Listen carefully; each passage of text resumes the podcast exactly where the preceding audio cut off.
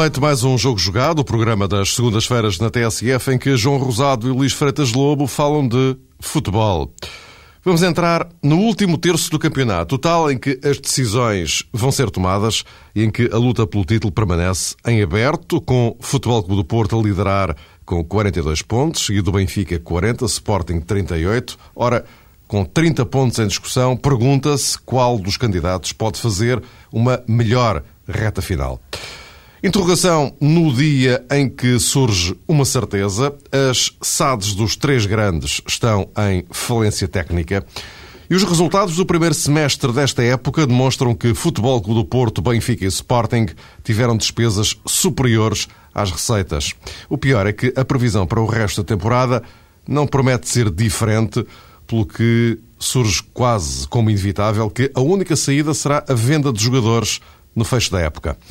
Dos assuntos dos últimos dias, veio ao de cima mais um episódio relacionado com Miguel Veloso e uma alegada falha de comunicação entre o Departamento Clínico do Sporting e Paulo Bento, bem assim como a reunião do International Board que decidiu avançar para testes em competições profissionais de mais dois árbitros auxiliares junto às balizas. Resta saber exatamente em que sítio. Boa noite a ambos. Boa noite.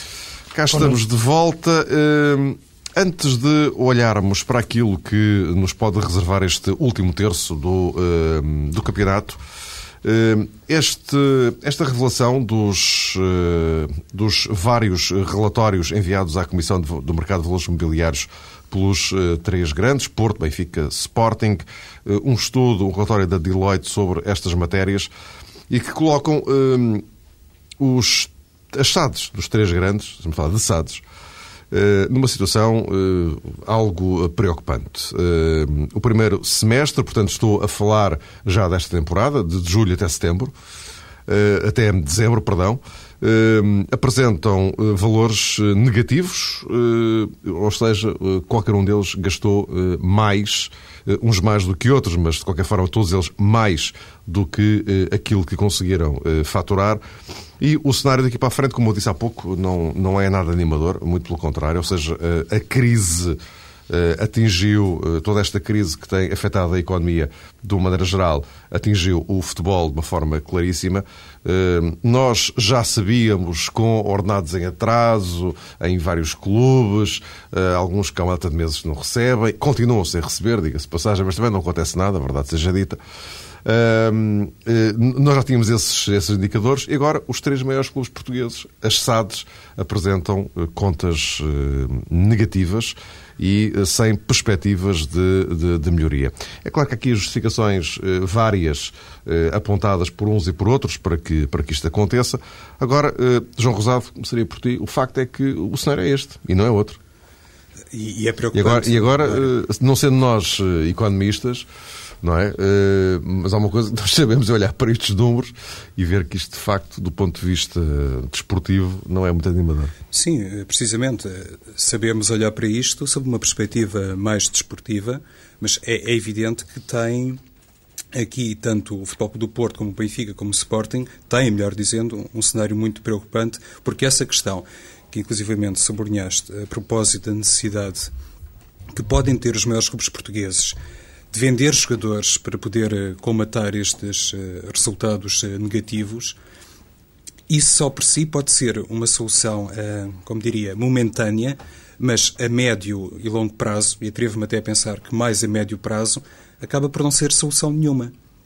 Porque os clubes, e nomeadamente as SADs, têm como principal motor da atividade o futebol, e ao venderem jogadores que estão já uh, consagrados e por via disso estão no mercado e podem ser uh, alvos de outros clubes, automaticamente ao vender o passe desses jogadores, também estão os maiores clubes portugueses a hipotecar eh, de alguma maneira o futuro, porque se vende uma coisa que foi rentável, com toda a certeza deu rendimento e não se sabe se os jogadores que supostamente serão depois contratados para comatar essas saídas terão um rendimento semelhante. E esse, no fundo, é que tem sido o problema. Lá está essa uh, análise e o relatório que foi enviado por Futebol do Porto, Benfica e Sporting para a CMVM ilustra precisamente isso. Algumas apostas eh, de mercado, uh, algumas uh, questões que nortearam uh, política desportiva não deram ainda o devido resultado. E parece-me também que, que, nessa matéria importa aqui perspectivar aquilo que vão fazer Porto, Benfica e Sporting no caso de um, um não, dois destes clubes não conseguirem a entrada na Liga dos Campeões. Um terá acesso direto à Liga dos Campeões. O outro, uh, o segundo classificado, lutará em duas uh, pré-eliminatórias para chegar à Liga dos Campeões. Quem ficar de fora, pode acontecer um caso isolado, mas também pode acontecer com dois grandes clubes portugueses, ficará também com esse problema adicional. Além de ter que vender um, ativos consideráveis, uh, vai perder, do ponto de vista de receita, um encaixe que, à partida, seria garantido, mercê da qualificação ou da entrada na fase de grupos da Liga dos Campeões.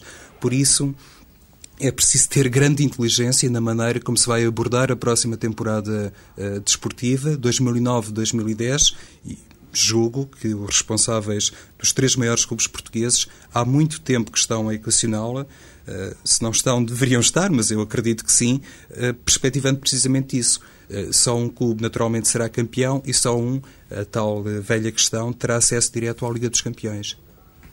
Luís, o que é que tu pensas disto? Já agora posso aqui introduzir mais um ou dois dados para, para reflexão. O eh, Benfica é o que apresenta o maior prejuízo, 9,3 milhões. Uh, o Porto, o que apresenta menor prejuízo, mas, por exemplo, uh, o, Porto, no entretanto, contraiu um empréstimo de 15 milhões de euros, dando como garantia os passes de Lisandro Lopes, Lúcio Gonzalez e Porno Alves. Não, repara, em relação a esta situação e, ressalvando aquilo que, que também disseste na introdução de, de nenhum de nós ser economista para ter uma poder fazer uma análise eh, financeiramente sustentada, eh, eu diria que também não é muito necessário ir por esse campo, porque estamos a falar de, de clubes de futebol que têm como, como atividade o futebol, o desporto, e, e todas as despesas e receitas advêm da, dessa prática desportiva e da gestão uh, dessa atividade. E o que se nota, efetivamente, ao longo dos anos, e isto são problemas, como o João estava a referir, estruturais, não são problemas conjunturais, que não podem ser resolvidos, por, uh, no fundo, por, uh, por situações conjunturais de venda de jogadores. Aquilo que acontece é que realmente, desde sempre, os clubes habituaram-se a viver acima das suas possibilidades, acima da, das suas realidades. Uh, a, a, realidade portuguesa é uma realidade muito uh, suscetível uh, de, de, tombar como um castelo de cartas à, à, mais pequena dificuldade, porque não temos mercado comparável com, com, com, os grandes da Europa. Mas muitas vezes sonhamos demasiado alto. e muitas vezes os nossos clubes são um pouco a fábula do, do, do sapo que quer ser um boi e, e, e, vai inchando, inchando, inchando até arrebentar. Temos que ter a nossa, a nossa consciência das nossas realidades e esta adaptar a fábula à gestão desportiva tem a ver também com a gestão financeira e fazer uma gestão inteligente que, que faça a união entre o lado financeiro e o lado desportivo profissionais competentes eh, nas, nos dois campos, que conversem entre si e que decidam.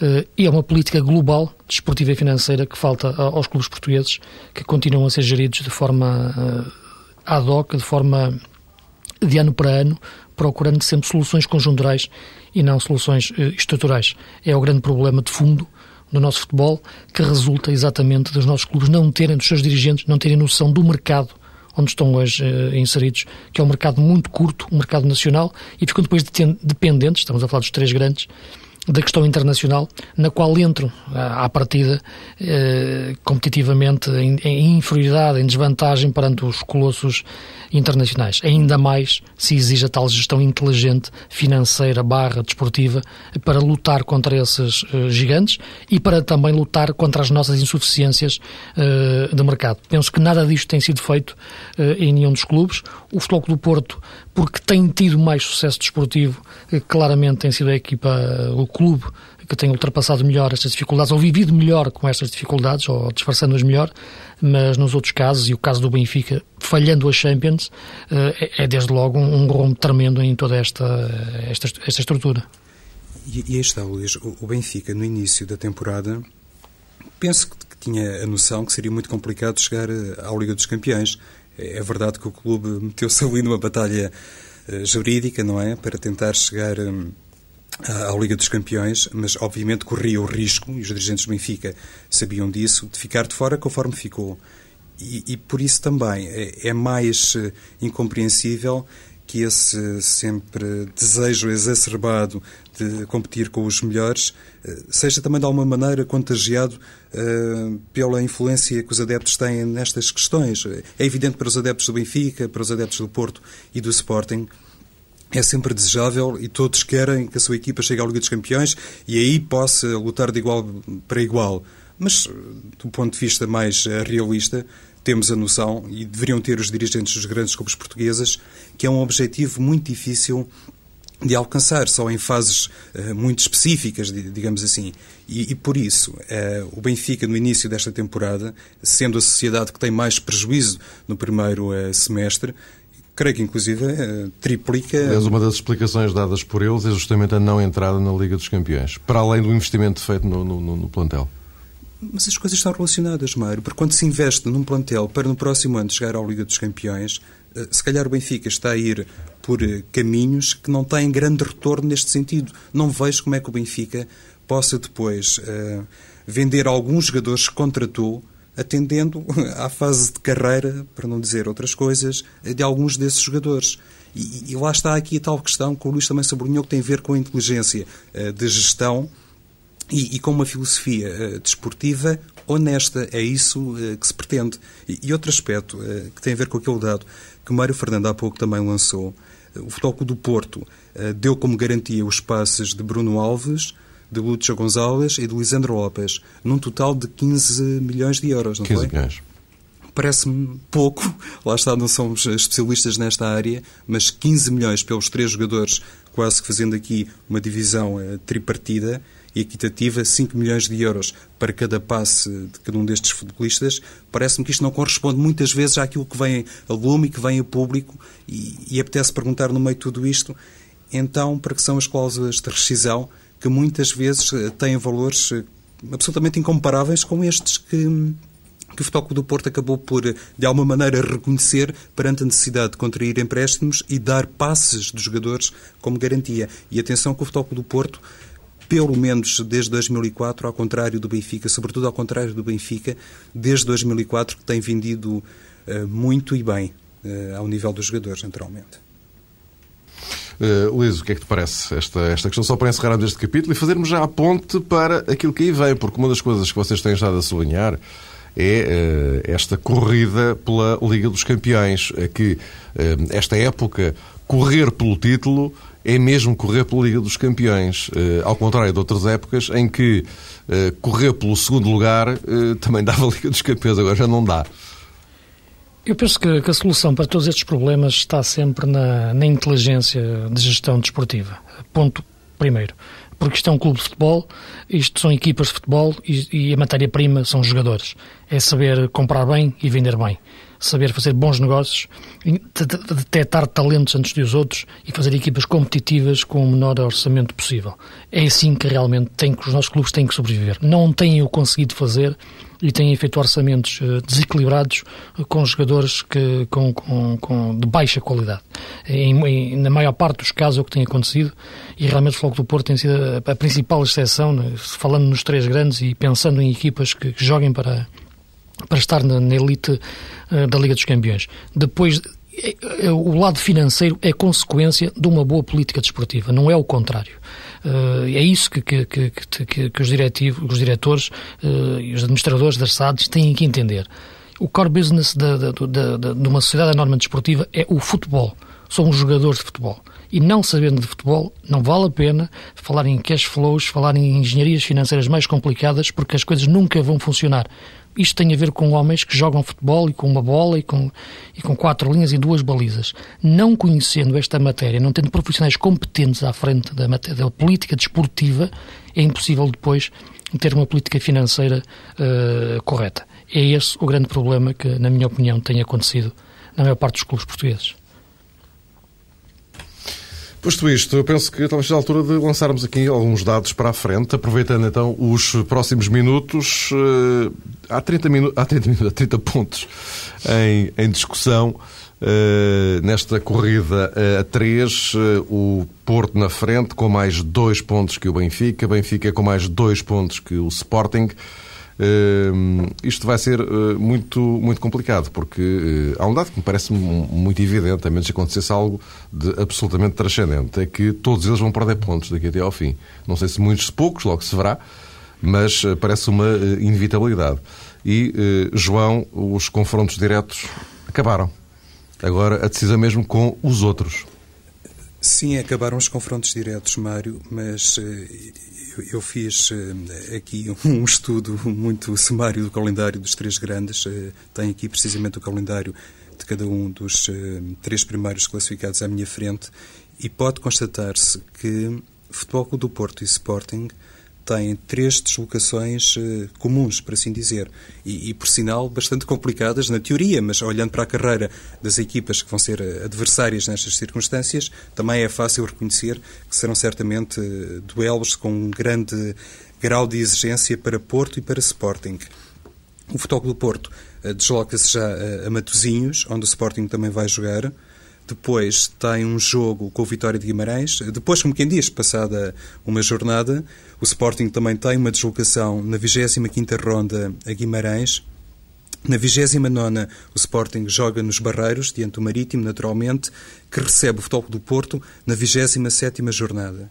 Ou seja, Leixões, Marítimo e Vitória de Guimarães são uh, equipas que vão receber Futebol do Porto e Sporting. Parece-me que é um calendário bastante complicado e nessa perspectiva, no fundo era aqui que eu queria chegar, uh, tenho a ideia que o Benfica aparentemente tem um resto de campeonato, o último terço de campeonato, uh, mais favorável. É verdade, também tem uma deslocação muito complicada à Madeira, joga com o Nacional na 27ª jornada, vai a Braga, na 29, mas tirando estes dois casos, digamos assim, acho que o Benfica, de alguma maneira, tem um cenário mais confortável. E, como é evidente, nós temos eh, que falar eh, com alguma distância e parece-me que, neste sentido, poderá eh, o Futebol do Porto, que é o primeiro classificado e, naturalmente, o alvo dos outros dois, sentir a sua posição mais em perigo.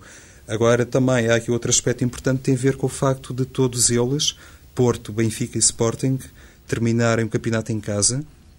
O Porto recebe o Sporting Braga, o Benfica joga diante do Belenenses e o Sporting tem como oponente o Nacional, a fazer lembrar um campeonato relativamente uh, recente. Uh, grosso modo, Mário, considero que o Benfica, teoricamente, tem um calendário uh, mais favorável, mas também é verdade que está a dois pontos do Porto. Essas minhas contas não estão erradas, eu penso que não estão. O Sporting tem mais o jogo em casa.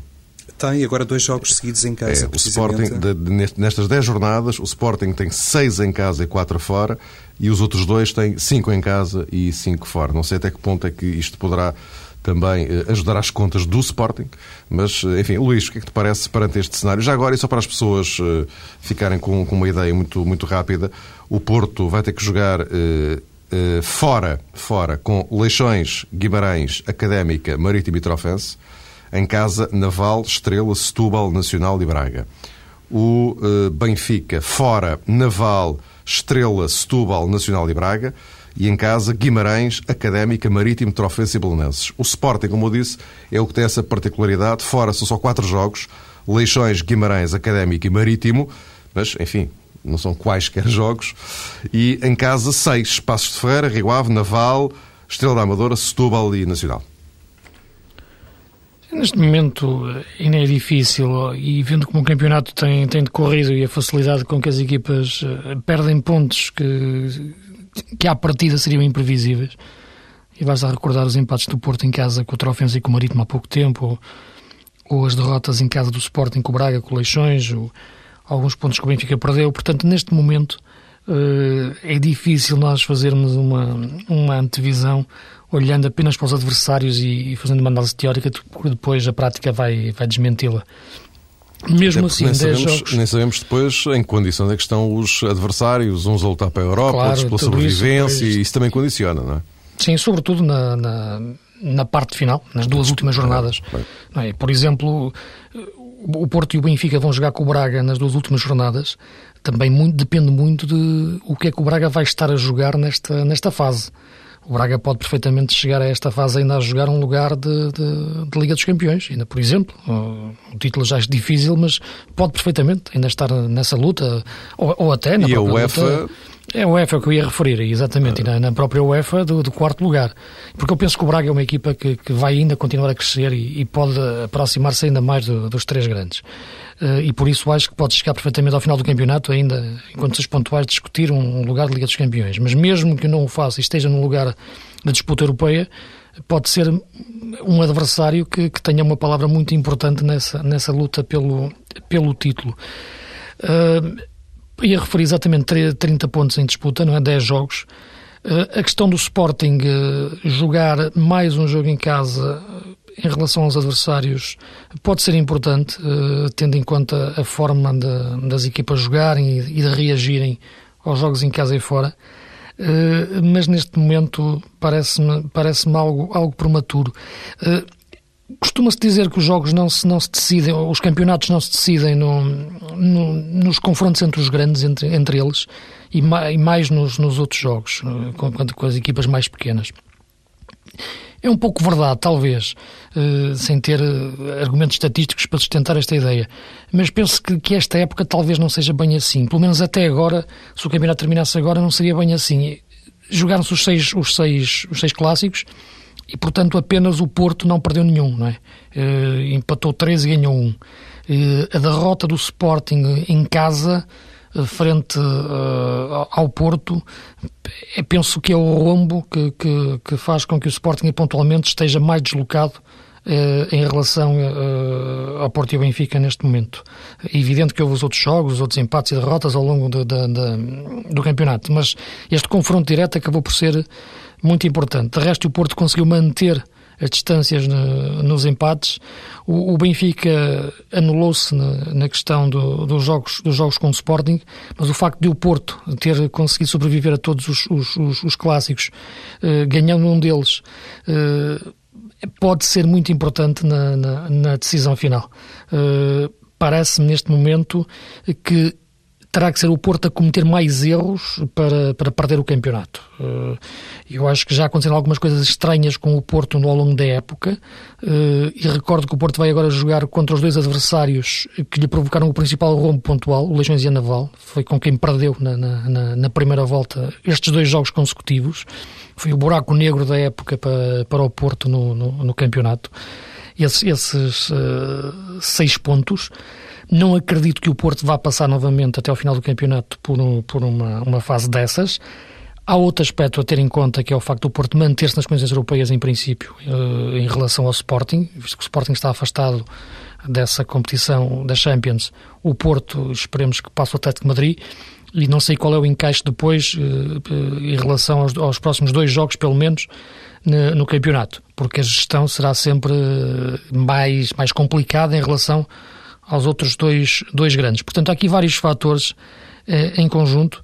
Claramente o Porto neste momento parte na frente, mas eh, terá, haver uma, terá que haver essa gestão inteligente por parte dos responsáveis para manter esta distância, que me parece que neste momento é, é será o mais previsível acontecer no resto do campeonato, mas, mas vamos ver.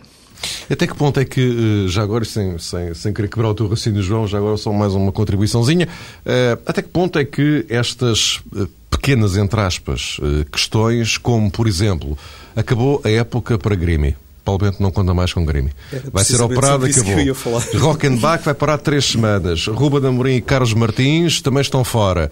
Uh, Josualdo Ferreira não tem laterais. Claro, uh, to, são, todo este somatório, exatamente, todo este é somatório de questões, não é? Não é? Pois, que podem ser, podem ter influência claro. naquilo que falta, não é? Claro. Diz lá, João. Não, mas também aí, nesse, nesse aspecto, podemos, eh, se calhar, eh, isolar mais o caso do Sporting, que é a equipa que está com um plantel, na minha perspectiva, inferior comparativamente ao Futebol do Porto e Benfica. Como disse o Luís e bem, a questão da Liga dos Campeões, no caso do Sporting, infelizmente já não se colocando, tudo indica que não. Uh, seria um autêntico milagre, como é evidente, se, se acontecesse. Seis milagres, nesse caso. Seis milagres, pronto. uma via, quase uma via sacra. Mas, uh, Mário, nessa perspectiva, o Sporting está enfim, aliviado de mais uma competição e extraordinariamente exigente como é a Liga dos Campeões.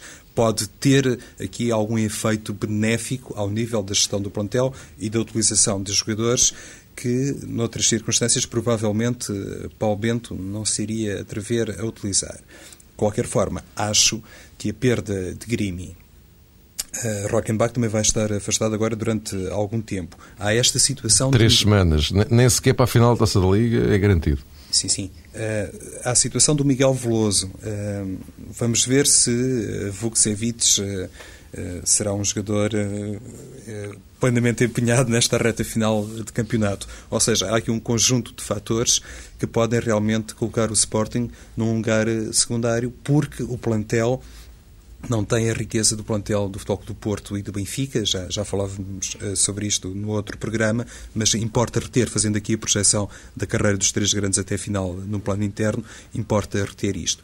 E depois, se me permites, Mário, julgo que este novo caso do Miguel Veloso, ou o novo episódio, mais recente episódio do caso Miguel Veloso, também eh, nos remete para questões mais profundas que têm a ver com o futebol do Sporting e isso parece-me que também não vai não vai beneficiar a equipa na corrida para o título.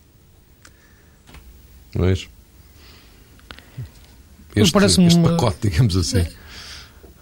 Não, repara, a questão, o, o, o, João toca agora numa fase final, na fase final da sua intervenção na, na questão do, do Miguel Veloso. E, e aí também dá-nos para falar um pouco sobre, sobre o que tem sido a época do Sporting. Uma época um pouco estranha na, na, na gestão de todos estes, estes conflitos. Uh, já passando até por cima do caso do, do, do guarda-redes, do Stakovic, mas desde o início da época com, com o João Moutinho, os amores do Miguel Veloso e do, do, do Yannick Jaló, a questão com, com, com, com o Vukcevic, uh, várias situações que, que, que, que, como é evidente, perturbaram uh, a equipa. O Sporting não tem o, o, o, plantel que lhe permita ter mais soluções, uh, mas também me parece que, que o Paulo Bento também não, não as tem procurado do ponto de vista de, de inovação tática. A equipa é hoje uh, aquilo que nós já conhecemos, é, tem um retrato robô perfeitamente identificado, joga praticamente da mesma maneira e quando joga diferente isso tem a ver com apenas com, com os seus jogadores que mudam de, de posição. Uh, a questão do Miguel Veloso uh, reflete uh, aquilo que tem sido a, a deficiente articulação, na minha leitura, entre o balneário, o treinador, e restantes estruturas do clube. Há, há, há, demasiados problemas que não se resolvem no Sporting para uma equipa se manter como candidata ao título forte. eu não consigo entender se existe um jogador de grande nível como o Vukcevic que, que é elemento do, do plantel do Sporting. E está, eh, não está, não está a ser negociado, portanto é um jogador que faz parte da, da equipa. Eh, e não se consegue durante muito, muito tempo da época resolver o seu problema de forma a ele jogar e estar a top. Portanto, esta questão é que eu não, não custa-me entender como é que não existe dentro da estrutura do, do, do, da SAD, do clube, do departamento de futebol, alguém que pegue em treinador e jogador e resolva o problema da forma mais favorável para o clube. E qual é essa? É o jogador jogar. Isto é evidente, salvaguardando uh, questões uh, disciplinares. Mas nunca me parece que a solução passe pelo jogador uh, deixar de jogar. Há outras formas de, de, de, de penalizar um, um jogador quando ele incorre em questões disciplinares. O Paulo Bento tem sido um treinador demasiado exposto ao longo da época nunca teve uh, a proteção necessária, na minha opinião. Falou muitas vezes de coisas que não, que não deveria falar, deveria falar apenas de, de questões técnicas. A sua autoridade perante o balneário deve ser feita de uma forma mais discreta e não, e não, e não sentir tanta necessidade de ficar para fora falar. E desta vez, no caso do Miguel Veloso, o caso é, é até um pouco caricato, porque vem colocar em causa uh, uma, uma, uma, informação que ele não teve acesso e que tinha a ver com, com, a questão de um jogador estar ou não estar apto para jogar e que veio a saber no dia seguinte uh, pelos jornais. Tudo isto reflete hoje em dia aquilo que me parece ser uma, uma estrutura pouco bem mecanizada como é a do Sporting. Isso depois reflete-se, como é evidente, no dia a dia da, da equipa. Reflete-se nas relações entre os jogadores, reflete-se reflete na, na, na, forma de jogar. Não tenho dúvidas que o Paulo Bento é, é, é, é um homem que, que sabe lidar um balneário, liderar um balneário. Agora tenho muitas dúvidas uh, que dentro do Sporting uh, tenha uh, a melhor companhia para o fazer.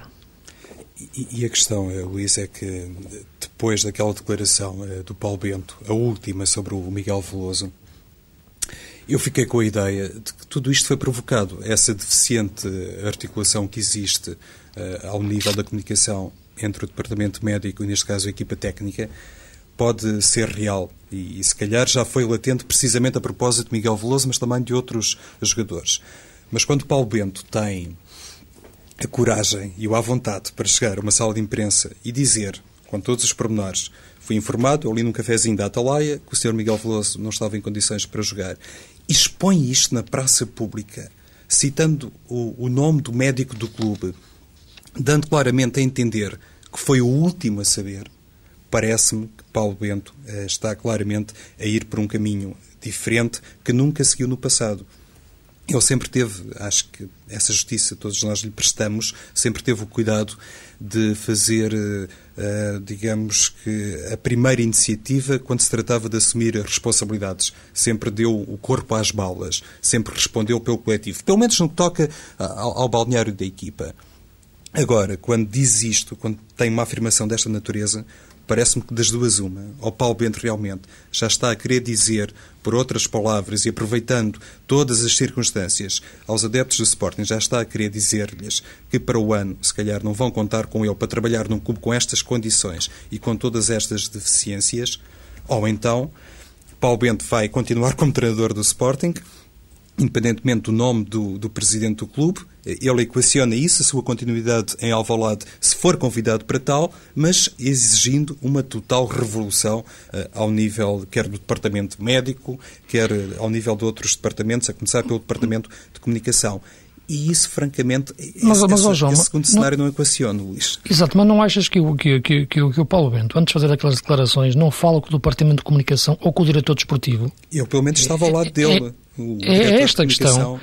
Exato. Com o diretor de comunicação, enfim, é, ainda é como a outra, não é? Agora, com o diretor desportivo, eu penso que é, que, é, que, é, que é indispensável, porque isto são questões que colocam em causa até questões de competência médica e, ou, ou, ou pela forma, ou então de gestão de todas, todas estas, estas questões.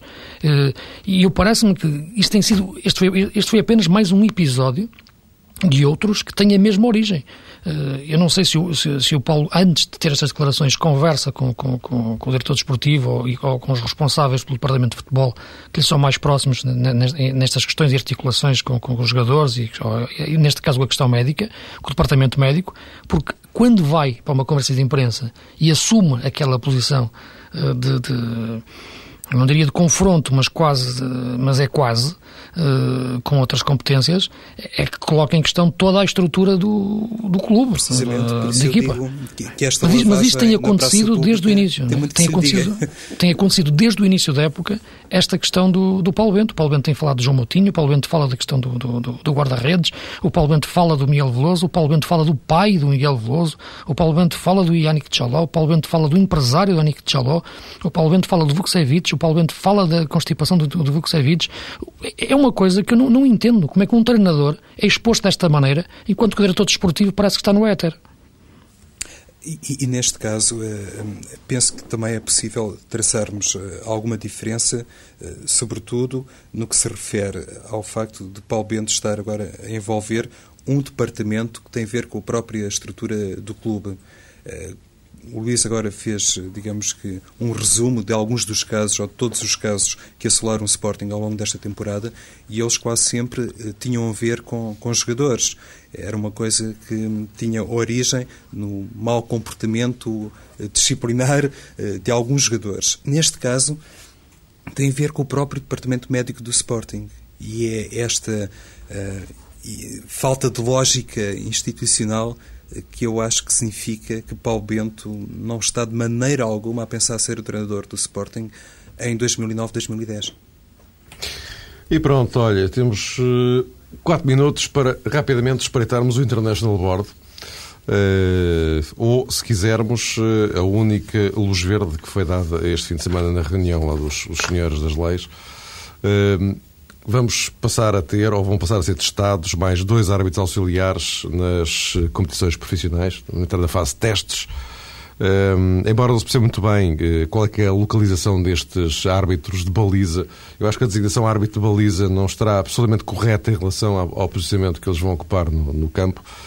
Mas uh, tudo o resto, como é sabido, foi, foi, foi rejeitado. A história da expulsão temporária, de, o intervalo para 20 minutos e aquelas coisas todas que, que, que se levantaram, essas hipóteses foram todas rejeitadas.